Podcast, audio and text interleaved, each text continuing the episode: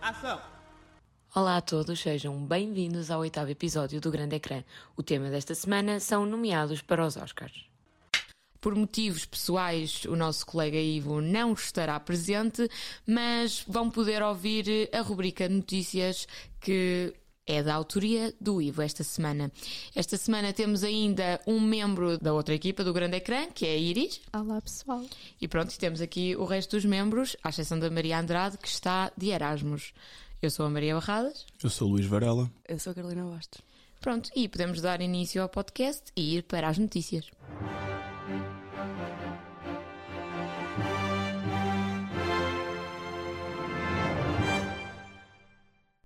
Estes últimos tempos têm sido espetaculares para o cinema português no contexto internacional. Tivemos o filme de animação nomeado para os Oscars, Ice Merchants, de João Gonzalez, a ganhar o prémio Annie na categoria de melhor curta-metragem.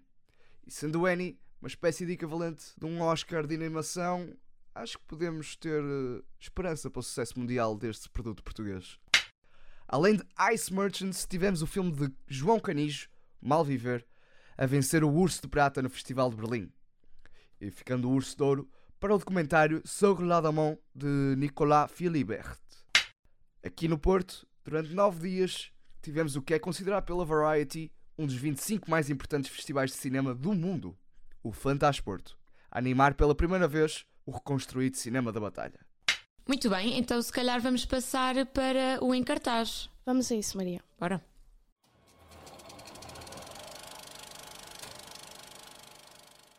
Olá a todos! Hoje vim aqui fazer uma aparição especial nesta equipa para vos trazer um encartaz. Escrito e realizado por Martin McDonough, Banshees of Inisherin fez grande sucesso entre os espectadores e a crítica internacional. A longa-metragem chegou a Portugal em fevereiro de 2023 e conta com nove nomeações aos Oscars, sendo uma delas a de melhor filme. A história passa-se numa pequena e isolada ilha na Irlanda de 1920, durante a Guerra Civil. O ambiente é pacato e tedioso. As personagens principais são dois melhores amigos, Colm, interpretado por Brandon Gleeson, um violinista, e Patrick, por Colin Farrell, um pastor de gado. Costumam passar os seus dias a conversar e a conviver no pub da ilha. Um dia, como qualquer outro, sem qualquer precedente, Colm diz a Patrick que não quer continuar a ser seu amigo. I just don't like you no more, diz ele. Este acontecimento marca o início do fim de uma amizade entre ambos, situação que protagoniza o enredo do filme. Após ser abandonado por aquele que considerava ser o seu melhor amigo, Patrick questiona o seu valor e qualidade enquanto ser humano. Por outro lado, a maior preocupação de Colm é o esquecimento, consequência da inevitável e arrebatadora passagem do tempo. Este quer passar o tempo que lhe resta a compor e a fazer música. Um dia, quer ser lembrado pela sua arte.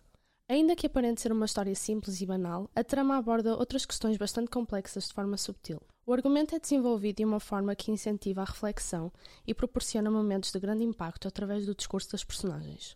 Há cenas extremamente chocantes que contrastam com a delicada paisagem da costa irlandesa. Isto confere ao filme grande densidade emocional, deixando qualquer um perplexo.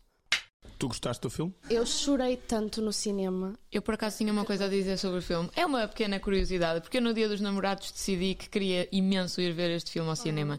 Só que esta vida de acordar todos os dias às 6h45 não é fácil para ninguém e decidi ir à sessão da meia-noite e 20. Uh, resultado, vi a primeira meia hora do filme e quinei completamente A durante. sério? Adormeceste no cinema? Adormeci porque aquilo acabava às duas e meia e eu precisava do meu Olha, soninho de Maria. beleza. Penso que podemos então passar para o nosso rewind, que penso que esta semana deve ser bastante interessante. Vamos a isto então.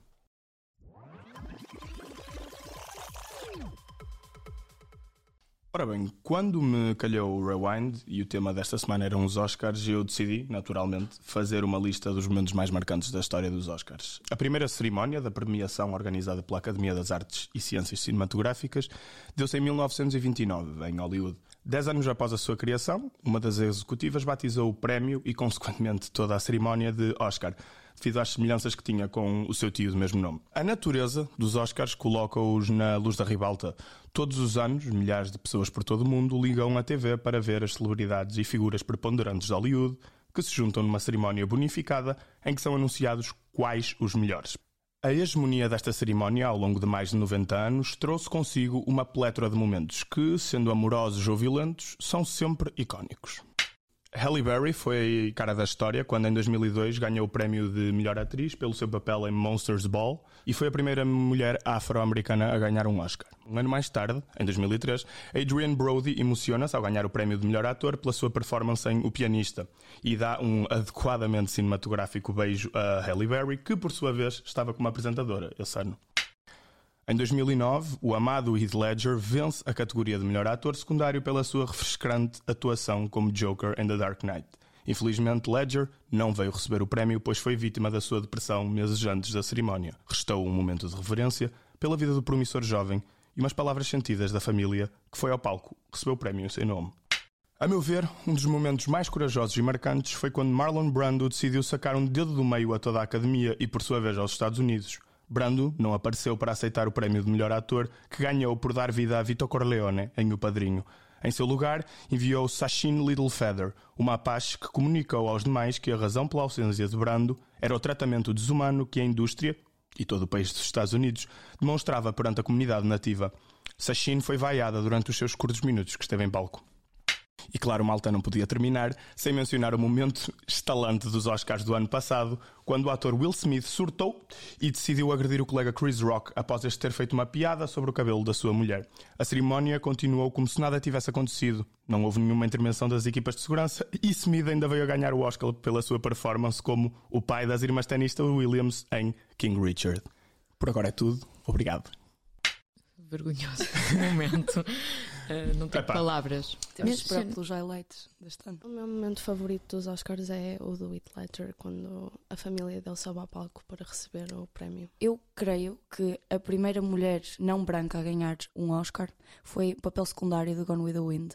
E foi, na altura, muito polémico porque ela tinha um papel tipo de criada, estás a ver? Eu acho que me lembro disso. E, e ela, na altura, acho que fez um discurso sobre isso. Tipo, eu estou a ganhar isto, no entanto, eu fiz de empregada. Pois, uh, eu quando estava a mencionar o papel que a Halle Berry foi quando foi melhor atriz, atriz principal. Yeah. Mesmo. Portanto, yeah, Mas yeah, ela, é eu acho que ela foi a primeira mulher e a primeira mulher negra tipo, a ganhar um Oscar. A, de, a, que tu, a do Gone with the Wind, Gone with the que eu não me lembro como é que ela se chama. Os Oscars, quem teve dois dedos de testa, parece sempre topou um bocado o pretenciosismo da coisa, pelo menos a mim parece-me. Ou então Marlon Brando é que já era super pretencioso e é tipo, quão pretencioso é que podemos ser à academia? Ou eu. E a própria academia mais... é pretenciosa. A academia é super pretenciosa. mais os Oscars uh, perdem relevância. Sim, também. Sem dúvida. Também Sim, e, e também é assim há sempre um, um, protótipo de filme que ganha ou, ou que se quer nomeado. Concordo. É mesmo raro haver um filme mais diferente nomeado, sequer. Claro que sim. No entanto, acho que é com grande orgulho podermos dizer que vamos ter aqui uma casa portuguesa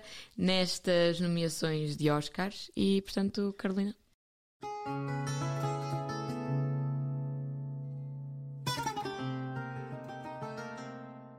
Olá a todos, hoje estou aqui com uma casa portuguesa muito especial porque trago comigo o primeiro filme português candidato a um Oscar, na categoria de melhor curta de animação. Já devem ter percebido o que se trata, e sim, é o Ice Merchants de João Gonzalez.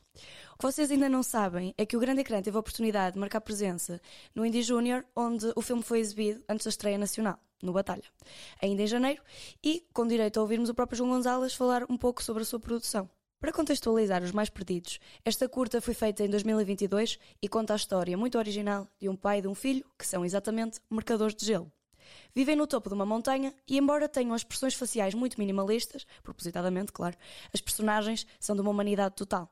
Não querendo dar spoiler, o filme é de uma beleza extraordinária e aborda com muita subtileza o tema da família e do amor. A estética do Gonzalez é muito característica, como já tínhamos tido a oportunidade de ver em Nestor, que foi a curta que ele fez em 2019, Uh, na realidade, uh, Gonzalez diz preferir uh, explorar os sentimentos das personagens e criar uma ambiência envolvente do que propriamente desenvolver muito tecnicamente os desenhos. Cria-se assim um estilo pessoal, mais impressionista do que realista, eu diria. Pelo menos fez-me lembrar os quadros impressionistas, porque ele usa muitas cores fortes e as sensações para criar uma atmosfera. Fiquei completamente fã do trabalho deste português que vai agora representar-nos nos Oscars. De resto, a aposta da animação em Portugal tem de ser uma realidade, porque temos realmente realizadores com muita qualidade. A curta está disponível em vários cinemas por todo o país, com a distribuição da Cinemundo. Se puderem ir ver, não percam. A história é muito bonita, com cenários incríveis desenhados pelo João e acompanha-os uma banda sonora feita pelo próprio, que tem também uma grande paixão pela música. Agora, resta-nos aguardar pelo dia 12. Ainda assim, já temos um novo marco no cinema nacional, um filme português nomeado a Oscar. Orgulho em ser portuguesa nestes momentos. Ainda não vi o Ice Merchant. Eu também ainda não. Podemos ir. 15 Quanto tempo? minutinhos. 15 minutinhos. Eu tenho. Mas é estranho ir ao cinema, entrar numa sala, 15 minutos e sair. Exato. Vale mesmo muito a pena. E eu acho que ele vai fazer uma longa. Carolina, tu que já viste a curta, achas que tem potencial de ganhar? Sim, acho que a curta vai ganhar. Eu acho que a É- curta é vai ganhar. Ok. Acho que podemos concluir eh, a dizer que João Gonzalez um dia irá acabar no panteão. E agora vamos passar para o meu calcanhar daqueles, eh, o meu maior desafio no grande ecrã, o Pátio das Cantigas.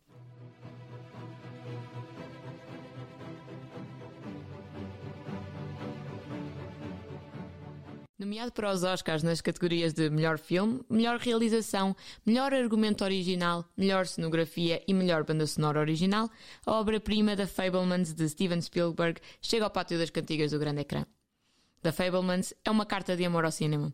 O filme conta a história de um menino que se apaixona por fazer filmes. É, no fundo, uma semi-autobiografia do realizador. Quando ouvimos falar de Spielberg, automaticamente esperamos que algo bom venha daí. A banda sonora do filme, produzida por John Williams, acompanhando a perfeição toda a trama, desde o começo pela paixão de Sammy Fableman pela arte do cinema, à realização dos momentos familiares que a sua lente grava, o som dá continuidade aos sentimentos de cada cena. A primeira música que vou falar é Mitzi's Dance. Esta música original entra enquanto Mitzi, mãe de Sammy, se encontra num estado de espírito embriagado de emoção. Dançando com o seu vestido branco transparente, o filho grava este momento enquanto a família observa atentamente a dança sensual de Mitzi. A música transpõe-nos para um ambiente tranquilo, contudo um pouco mais sombrio e pesado. A cena, combinada com o instrumental, transborda uma beleza um tanto triste, complementando-se mutuamente.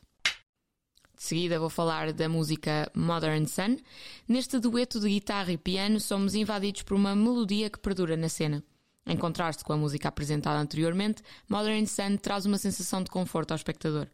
Michelle Williams, nomeada para um Oscar na categoria de melhor atriz com este filme, traz para todas as suas cenas uma entrega que excede expectativas. Enquanto mãe de Sammy, os dois têm uma relação que, apesar de por vezes caótica, é entrenecedora de forma invulgar. Como o tema indica, a próxima música, New House, tem início numa das muitas novas casas da família Fableman. Mal a música começa, somos invadidos por um sentimento de tristeza perfuradora. A melodia continua com o anúncio da separação dos pais e da melancolia da família, criando uma revolta nas crianças e acentuando algumas das suas inseguranças, especialmente Sammy, que é acusado pela sua irmã de ser tal e qual a mãe, um cobarde que foge àquilo que realmente quer. The Journey Begins é a última faixa deste filme extraordinário e é curioso como a sua designação está intrinsecamente ligada à melodia que, num tom saltitante, nos faz genuinamente acreditar que um novo capítulo está aí à porta. Se tivesse de a descrever em apenas uma palavra, seria promissor. The Fablemans é a belíssima história de como devemos sempre seguir o nosso coração e que, apesar do caos em que podemos eventualmente viver, encontramos sempre um refúgio perfeito na arte. Eu tentei ver, mas é muito longo. Eu estava nos primeiros 10 minutos assim. A minha sinopse deu-me vibes de Cinema Paradiso. Qual, qual é o vosso filme predileto na, na corrida para melhor filme este ano? Eu diria que o meu. Eu vi Banshees, eu vi Tar. Everything Everywhere All at Eu não Once. gostei desse. Não digo, não digo uh, de gostar ou não, mas sinto que o Everything Everywhere All at Once É o mais fraquinho. Não. Hum, Não? Não sei. Não? Não sei. E, não, não digo que ganha o Everything Everywhere All at Once. Não digo que é o mais forte, mas digo que é um dos melhores candidatos. Não, não consigo explicar porquê, mas não tenho um feeling. A meu ver, a mim parece-me que o mais diferente é o Everything Everywhere All, All Sim, at Once. Exatamente. Até porque é de um estúdio que é asi- asiático, japonês. Eu acho que chinês, prima, acho que é coreano, na verdade. coreano. Ah, eu ainda não vi nenhum, tirando o Avatar. Acho que ainda não vi mais nenhum do que está no line-up. Portanto, não posso fazer. Eu uma- esta semana vou maratonar. Sim, Pois, eu é quero ver isso. todos. É isso, eu quero ver antes da cerimónia também. Até pessoal, porque Grande Ecrã vai fazer cobertura ao minuto dos Oscars. Verdade, Exatamente. verdadeinha. Por isso fiquem atentos. E passamos então para a nossa última rubrica, o Clube de Combate. Vamos a isto. Portanto, eu recebi do além per- as perguntas feitas pelo Ivo. Chegaram. Primeira pergunta: acham que há um favoritismo para filmes dos Estados Unidos? E se sim, porquê? Claramente que há, não é? porque é uma, é uma premiação dos Estados Unidos que acontece lá e eles vão sempre dar prioridade aos filmes do país. E de Hollywood. De Hollywood, exatamente. É assim, a academia é dos Estados Unidos, a maior parte dos seus membros são dos Estados Unidos. Quando tínhamos Donald Trump como presidente e os Parasitas ganharam o, filme, eh, o Oscar de melhor filme, o Trump comentou que era uma vergonha ser um filme fora dos Estados Unidos a ganhar o prémio. Portanto, acho que obviamente aquilo é um filme de premiação dos Estados Unidos para os Estados Unidos. Claro que agora com as recentes correntes políticas e de abertura, hum, eles tentam abrir-se mais para se manterem relevantes, coisa que discutivelmente o estão a fazer, ah, mas continua a ser altamente. Não é imparcial, é parcial. exatamente, totalmente É parcial. parcial.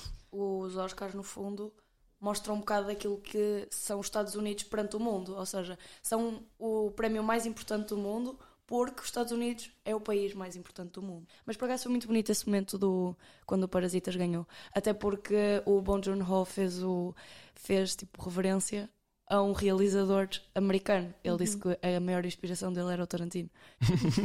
Foi mesmo bonito ver uh, um realizador. Ele é coreano? Sim, É coreano. Sim, um realizador coreano sul-coreano. a passar à frente de, de realizadores americanos, mas sempre com. Pronto, a prestar-lhes a reverência que eles merecem. Acho Eu fixe.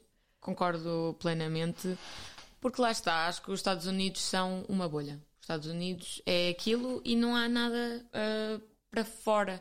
Eles querem ter, manter a relevância, mas se o fazem da melhor maneira, eu não acho. É que existe uma categoria só para filmes estrangeiros.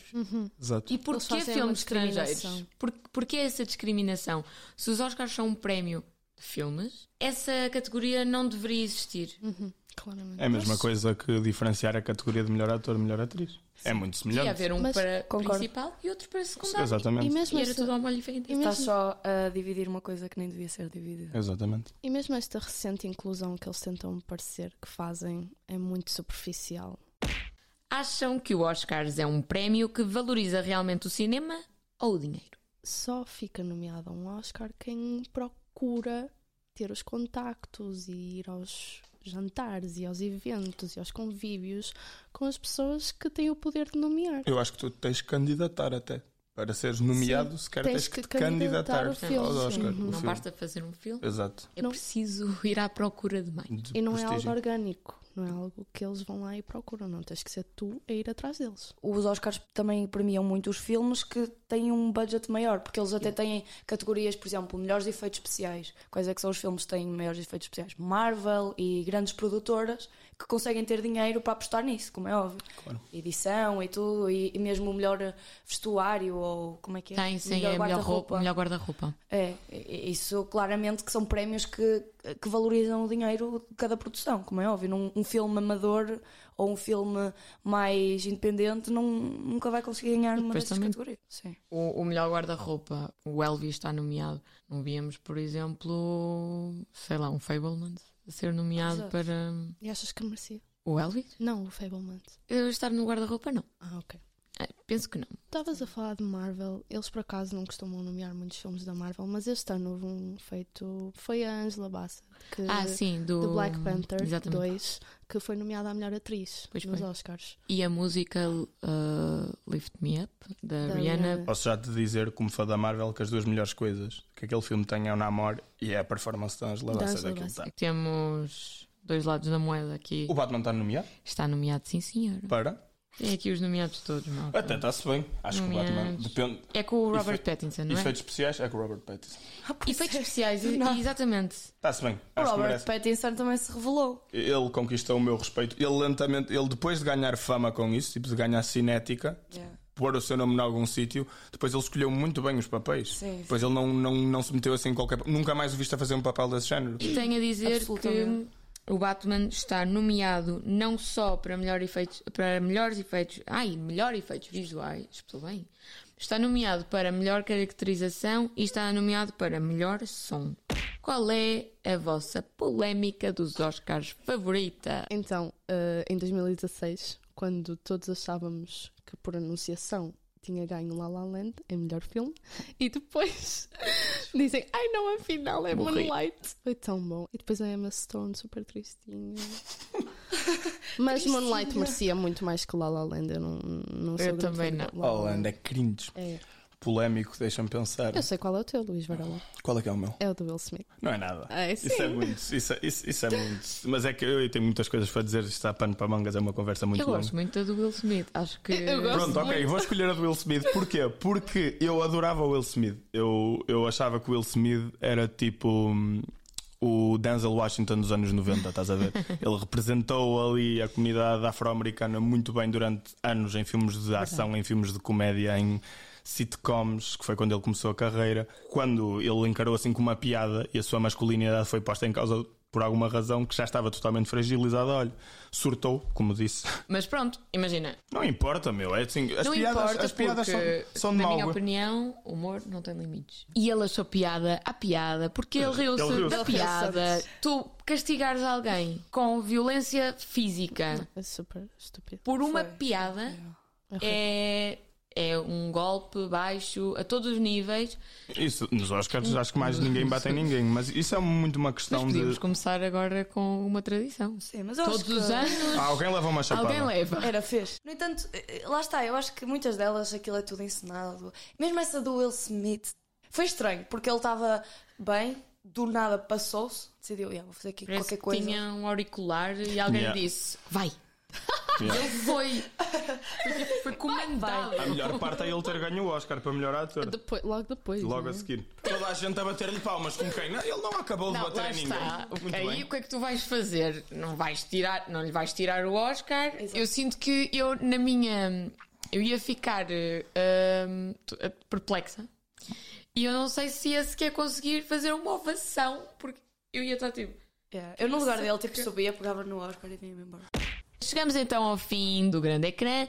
Já sabem, Big Screeners, é a favor ouvir o episódio e estarem atentos às redes sociais onde partilhamos as nossas promos, porque o grande ecrã vai cobrir ao minuto A cerimónia dos Oscars cerimónia. de 2023. Fiquem bem, fiquem seguros desse lado. Beijinhos a todos. Beijinhos. Adeus.